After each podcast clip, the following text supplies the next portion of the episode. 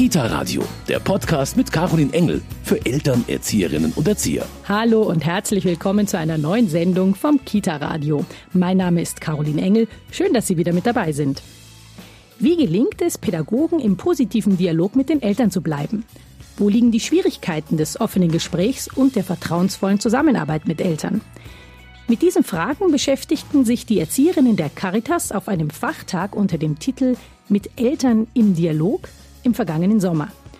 In unterschiedlichen Workshops konnten sich die Pädagoginnen ganz intensiv mit diesem Thema auseinandersetzen.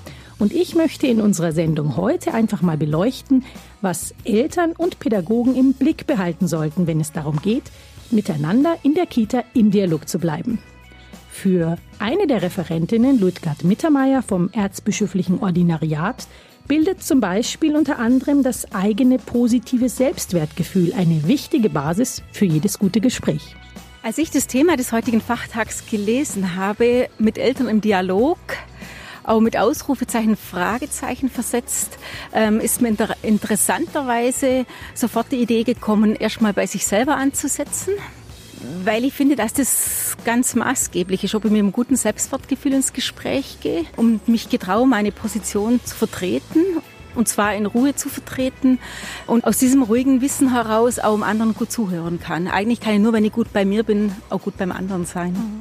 Und was sonst noch dazugehört zu einem guten Dialog mit Eltern und damit zu einer geglückten Zusammenarbeit mit ihnen, heute hier beim Kita Radio. Mit Eltern im Dialog. Unter diesem Titel stand der Fachtag für Kita-Pädagogen der Caritas. Einen ganzen Tag lang wurde dort bei Vorträgen und in Workshops der Frage nachgegangen, wie der Dialog mit Eltern und damit auch die Zusammenarbeit mit ihnen gut gelingen kann. Die Professorin für Kindheitsforschung Tanja Betz sprach in ihrem Vortrag Erziehungspartnerschaft zwischen Wunsch und Wirklichkeit unter anderem darüber, wie solche Erziehungspartnerschaften in der Praxis oft aussehen, wie sie aber auch aussehen könnten. Tanja Betz forscht und lehrt an der Johannes Gutenberg Universität in Mainz und ich habe sie im Anschluss an ihren Vortrag zu einem Gespräch getroffen. Wir unterhalten uns heute ganz viel über Erziehungspartnerschaften, Bildungspartnerschaften. Können Sie zu dem Begriff was sagen? Was kann das sein? Also mit Bildungs- oder Erziehungspartnerschaft wird häufig verbunden, dass die Kita-Fachkräfte und die Eltern in einen gemeinsamen Dialog gehen, dass die sich wechselseitig austauschen, dass die sich füreinander öffnen und dass die gemeinsam handeln und das Wohl des Kindes quasi dabei im Blick haben. In Ihrem Vortrag heute, der stand auch unter dem Thema die Erziehungspartnerschaft zwischen Wunsch und Wirklichkeit.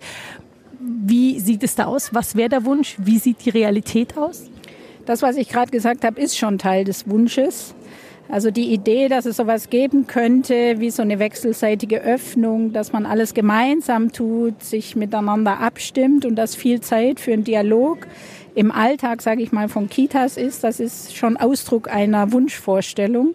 Und dieser Wunsch wird auch, oder kann man zum Beispiel auch ablesen an den Bildungs- und Erziehungsplänen oder an vielen Texten, die auch für die Kita-Fachkräfte geschrieben werden. Und in meinem Vortrag ging es darum, rauszuarbeiten, wie eigentlich die Wirklichkeit in den vielen Kitas aussieht. Also wie voraussetzungsvoll das ist, mit Eltern zusammenzuarbeiten, wie viel Zeit es eigentlich dafür benötigt und wo die Stolpersteine liegen. Auf Seiten der Pädagogen spürt man auch manchmal schon fast eine gewisse Angst oder zumindest Unsicherheit. Der Wunsch ist da, eine gute Erziehungspartnerschaft, Bildungspartnerschaft einzugehen, aber es fehlt ganz oft an der Zeit. Das ist richtig. Also man muss die Rahmenbedingungen äh, sehr stark mit im Blick haben. Aber mein äh, Plädoyer ist, Bildungs- und Erziehungspartnerschaft viel stärker von der Organisation her zu denken. Das heißt, in Rechnung zu stellen, dass in Organisationen eigentlich permanent zu wenig Zeit da ist oder dass es viele gleichzeitige Anforderungen gibt. Das heißt, die Pädagogin oder die Fachkräfte haben ja nie Zeit, quasi ausschließlich, sage ich mal, Bildungs- und Erziehungspartnerschaft zu machen, sondern sie sollen ja gleichzeitig viele andere Dinge tun. Den Alltag organisieren, Dokumentationsbögen äh, ausfüllen und vieles andere mehr, sodass äh, dieses Konzept Bildungs- und Erziehungspartnerschaft quasi zu fern von diesen zeitlichen Rahmenbedingungen gedacht ist. Was wären da jetzt aber Lösungen? Wie könnte man das anders gestalten? Also ich denke, man muss vor Ort sehen, es kann keine allgemeine Lösung geben, die auf alle Kitas zutrifft. Man muss vor Ort sehen, was ist möglich und wo wollen wir hin. Und dann kann es äh, Lösungen geben quasi für einzelne Einrichtungen. Und manche Einrichtungen, sage ich mal, die ein bisschen besser aufgestellt sind, was die, äh, was die Rahmenbedingungen anbelangt, können vielleicht ein bisschen mehr auch äh, in diese Richtung gehen als andere Einrichtungen, die jeden Tag damit zu kämpfen haben, wie viele Fachkräfte gerade wieder krank sind, wer nicht da ist, wer einspringen muss. Und in den Einrichtungen, in denen wir waren, über ein Jahr lang, war es eigentlich Dauerzustand, dass über ein Jahr hinweg nie alle Fachkräfte gleichzeitig da waren. Äh, von dem her würde ich sagen, dort muss man sich die Ziele vielleicht etwas niedriger setzen, als das von diesem Ideal aus gedacht ist. Und das heißt aber nicht, dass diese Einrichtungen nicht auch sehr ambitionierte Ziele haben können. Aber man muss dabei realistisch bleiben. Das ist ein guter Punkt, dass Sie sagen, man muss realistisch bleiben. Ich denke, realistisch müssen da ja auch die Eltern bleiben mit ihren Erwartungen, die sie dann in so eine Einrichtung setzen. Gerade in Zeiten von doch oft massivem Personalmangel müssten vielleicht auch Eltern eher an den Punkt kommen, zu sagen, wir können jetzt auch nicht so viel erwarten. Ja, das sehe ich auch so. Also deswegen finde ich auch den Dialog so wichtig. Also dass die Fachkräfte den Dialog mit den Eltern suchen und auch versuchen transparent zu machen, vor welchen Bedingungen oder unter welchen Bedingungen sie arbeiten, was eben möglich ist und was äh, vielleicht nicht möglich ist. Und auch da kann man ja gemeinsam mit den Eltern Lösungen erarbeiten. Mhm. Also die Eltern müssen ja ihre Ansprüche und Erwartungen nicht nur quasi an die einzelne Fachkraft herantragen, die können ja auch an die Träger gehen und die können sich auch politisch für bessere Bedingungen in Kitas einsetzen. Von dem her äh, kann man ja auch da sagen, wir ähm, versuchen quasi gemeinsam, wenn man so will, das Beste für die Kitas rauszuholen und belassen das nicht auf dieser Ebene, dass sich die Eltern quasi bei den Erzieherinnen beschweren oder versuchen, nur auf die einzuwirken. Soweit mein Gespräch mit der Professorin für Kindheitsforschung Tanja Betz. Eine weitere Voraussetzung für eine gute Zusammenarbeit ist aber auch, die Situation der Eltern nicht aus dem Blick zu verlieren die berufliche und private Situation oder auch der kulturelle Hintergrund der Familien können die Zusammenarbeit zwischen Eltern und Pädagogen beeinflussen.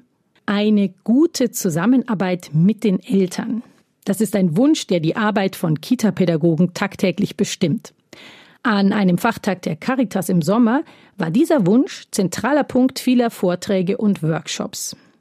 In einem davon ging die Pädagogin Eden Iob, selbst Leiterin einer Caritas-Krippe, besonders auf die Frage ein, wie Familien gerade in ihrer Unterschiedlichkeit die Zusammenarbeit mit ihnen prägen. Ich habe mich mit ihr darüber unterhalten. Frau Iob, Familien in ihrer Unterschiedlichkeit, wie muss man das begreifen?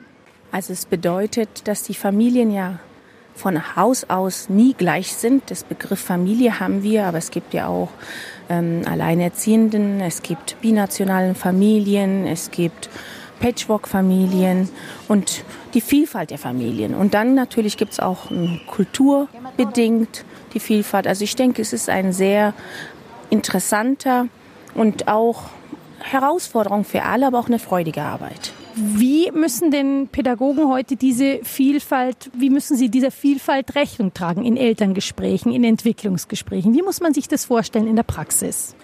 Kultursensitiv würde ich sagen. Das heißt auch, was hat die Familie für eine Kultur? Es ist nicht nur auf die Herkunft, sondern auch für eine Lebenskultur. Und äh, dass man sich darauf einstellt, auf die Gegenüber, die Familien. Was haben sie für einen Bedarf? Was brauchen Sie von uns, was brauchen Sie vielleicht auch nicht, was können wir von Ihnen nehmen. Also, dass man sich darauf einstellt. Im Grunde stimmt, Dialog bleiben, weil da erfahre ich eigentlich, was gebraucht wird. Es setzt ein sehr großes Interesse an der Familie voraus. Ne? Also, dass man sich öffnet, dass man wirklich hinterfragt, was sind es für Leute, die ihre Kinder mir anvertrauen und dadurch natürlich der Dialog eine größtmögliche Offenheit erfahren muss. Ja, für mich als Leitung ist natürlich einfach, in den Aufnahmegesprächen herauszufinden und auch abzuklären, können wir die Bedürfnisse oder die Anforderungen auch gerecht werden oder auch nicht, dass es klargestellt ist. Und für mich in meiner Tätigkeit haben die Familie einen großen Wert, weil ihre Kinder bei uns sind. Und es kann nur gelingen miteinander. Wie sind da Ihre Erfahrungen in der Praxis? Wie bereit sind denn Familien auch sich zu öffnen fürs Gespräch, auch Informationen über ihren eigenen Hintergrund zu geben, auch vielleicht über Schwierigkeiten zu sprechen? Ich meine, wir sind eine Krippe Und da ist es sowieso schon der Dialog der hauptgemeinsame Werkzeug. Die Kinder sprechen noch nicht. Das heißt, wir sind in vielen Bereichen im Gespräch. Und ich würde sagen, die Familien sind bereit, offen zu sein. Natürlich muss man sich als Einrichtung darauf einstellen, äh, was mache ich denn mit manchen Info. Also wenn zum Beispiel die Info bekomme, dass sie jetzt gerade Schulden haben, Schuldenberg, ja? Was bedeutet das für mich als Zuhörerin? Wenn ich das Ziel habe, dass dem Kind gut geht, kann ich den Eltern dann auch beraten, tätig sein, sie weiterleiten. Also Offenheit erlebe ich von verschiedenen Familien und manchmal braucht es länger Zeit. Aber Offenheit erlebe ich eigentlich von allen. Die Bereitschaft der Eltern, mit dem Pädagogen ins Gespräch zu gehen, ist also, soweit Frau Iob das in ihrem Alltag erlebt, durchaus gegeben. Deren Lebenssituation aber im Gespräch auch immer mit zu berücksichtigen, ist eine wichtige Voraussetzung für einen guten Dialog zwischen Eltern und Kita. Das meint auch Professor Betz von der Johannes Gutenberg Universität in Mainz und weist auch auf die wichtige Rolle des Elternbeirats hin. Ich würde auch sagen, dass man eben auch berücksichtigen muss, wie die Lebenswirklichkeiten von Eltern aussehen. Also auch da ist das Konzept der Bildungs- und Erziehungspartnerschaft hat ja nicht nur Anforderungen an die Fachkräfte, was die alles machen sollen, sondern gleichzeitig ja auch an die Eltern, weil es ja sich äh, um eine Beziehung handelt und um ein Verhältnis. Das heißt, auch da muss man schauen, was ist Eltern, die zum Beispiel Vollzeit berufstätig sind, was ist denen möglich, wie stark können die sich überhaupt in Kitas einbringen ähm, und wie kann man hier auch eine gute Balance finden, äh, dass quasi da nicht auch noch mehr Zumutungen an die Eltern vorgebracht werden.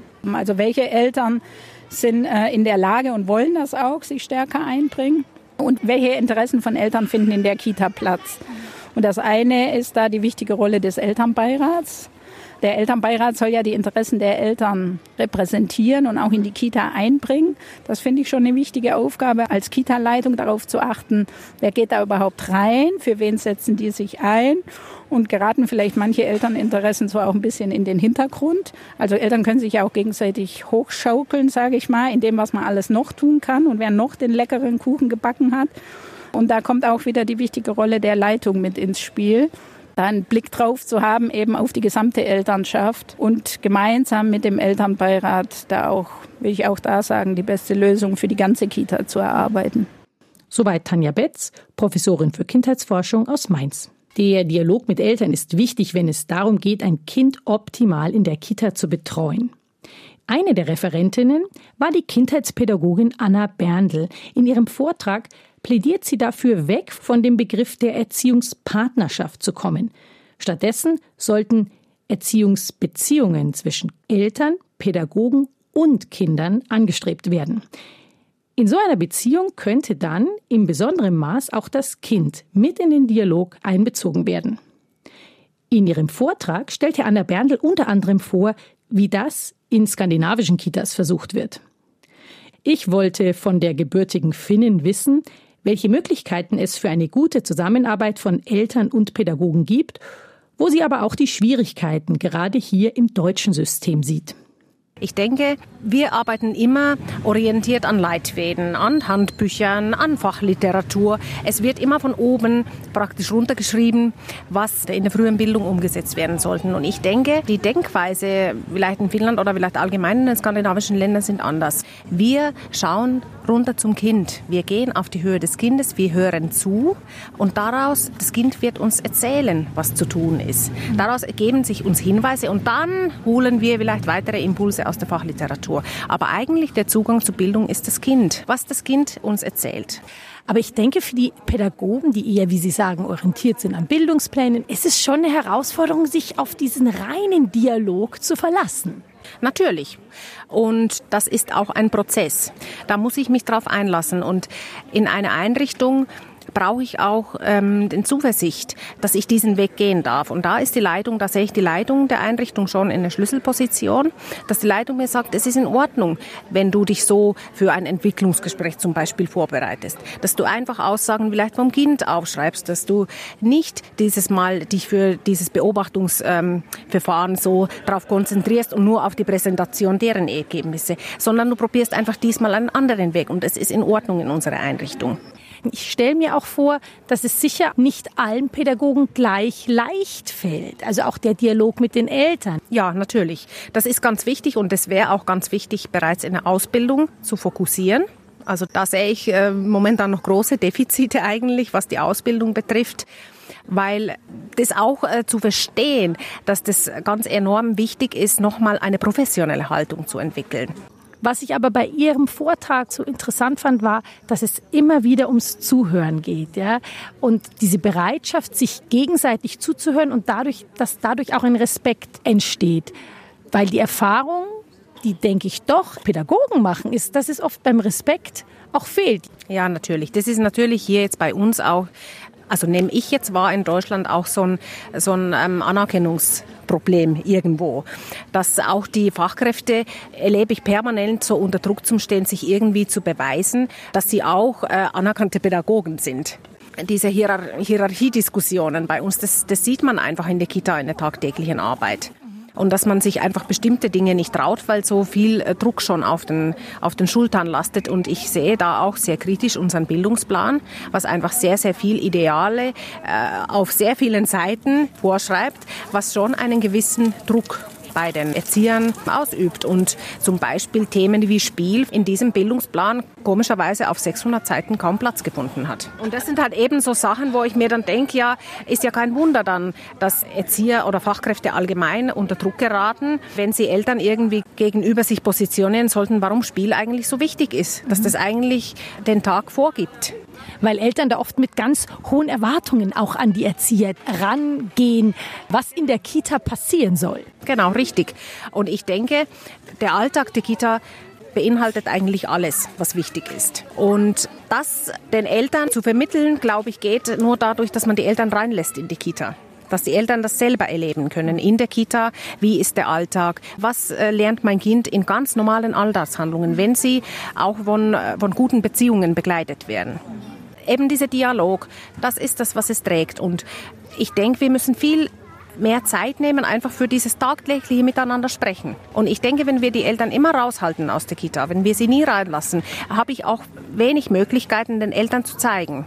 Schau mal jetzt, was dein Kind dabei jetzt gerade feinmotorisch lernt. Wenn es in der Spielecke irgendwo spielt oder wenn ich im Garten im Gespräch mit der Mama bin und die, die Kinder spielen dort im Garten, da kann ich doch am Kind am Beispiel direkt vor Ort zeigen. Guck doch mal, was dein Kind dabei alles lernt. Soweit die Kindheitspädagogin Anna Berndl, die dafür plädiert, beim Dialog zwischen Eltern und Pädagogen das Kind immer auch mit einzubeziehen. Die Bildungs- und Erziehungspartnerschaft ist ganz stark von den Erwachsenen aus gedacht. Also was sollen Eltern mit Kita-Fachkräften machen und umgekehrt? Ich würde sagen, es gibt noch eine dritte Partei und das sind die Kinder. Und immer davon auszugehen, dass Kinder automatisch das wollen, was die Fachkräfte und die Eltern für sie als richtig empfinden, das ist zu kurz gegriffen, auch wenn die Fachkräfte immer sagen, dass sie das Wohl des Kindes im Blick haben und Eltern würden das selbstverständlich genauso sagen sondern äh, zu diesem Dialog oder zu diesem Austausch gehören ganz stark die Kinder mit dazu. Danke fürs Zuhören und bis zum nächsten Mal. Ihre Caroline Engel. Kita Radio, ein Podcast vom katholischen Medienhaus St. Michaelsbund, produziert vom Münchner Kirchenradio.